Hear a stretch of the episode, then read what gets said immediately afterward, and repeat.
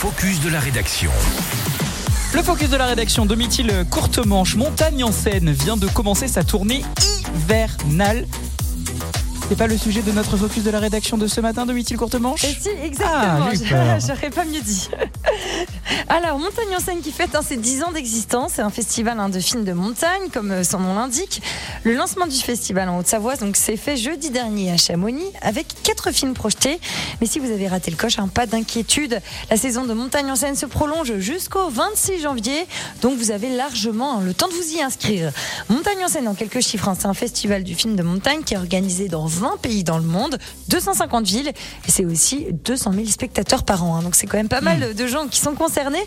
La bande-annonce du festival nous donne déjà un bel avant-goût, très alléchant, avec des images prises en haute montagne à couper le souffle, des histoires d'hommes et de femmes qui se dépassent jusqu'à l'impossible, à grands coups de piolet, armés de cordes, à la conquête des sommets enneigés, des skieurs et des grimpeurs qui dévalent des pentes vertigineuses.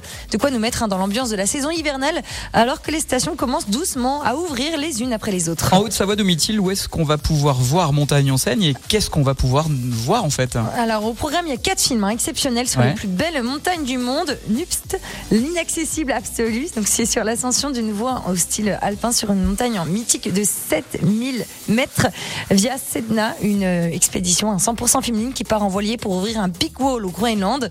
Enfin Rise sur la découverte du ski de montagne. Enfin The Silent Escape sur la première descente à ski du Dolagiri et celle de l'Annapurna. Alors de nombreuses villes hein, des deux Savoies accueillent le festival. Parmi elles, il y a donc Grenoble, Chambéry ou encore Saint-Jean-de-Maurienne en Savoie. À Salange, c'était donc hier soir. Bientôt, il y aura donc Tonon-les-Bains et Annecy début décembre ou encore Rumilly le 16 décembre. Donc bon film.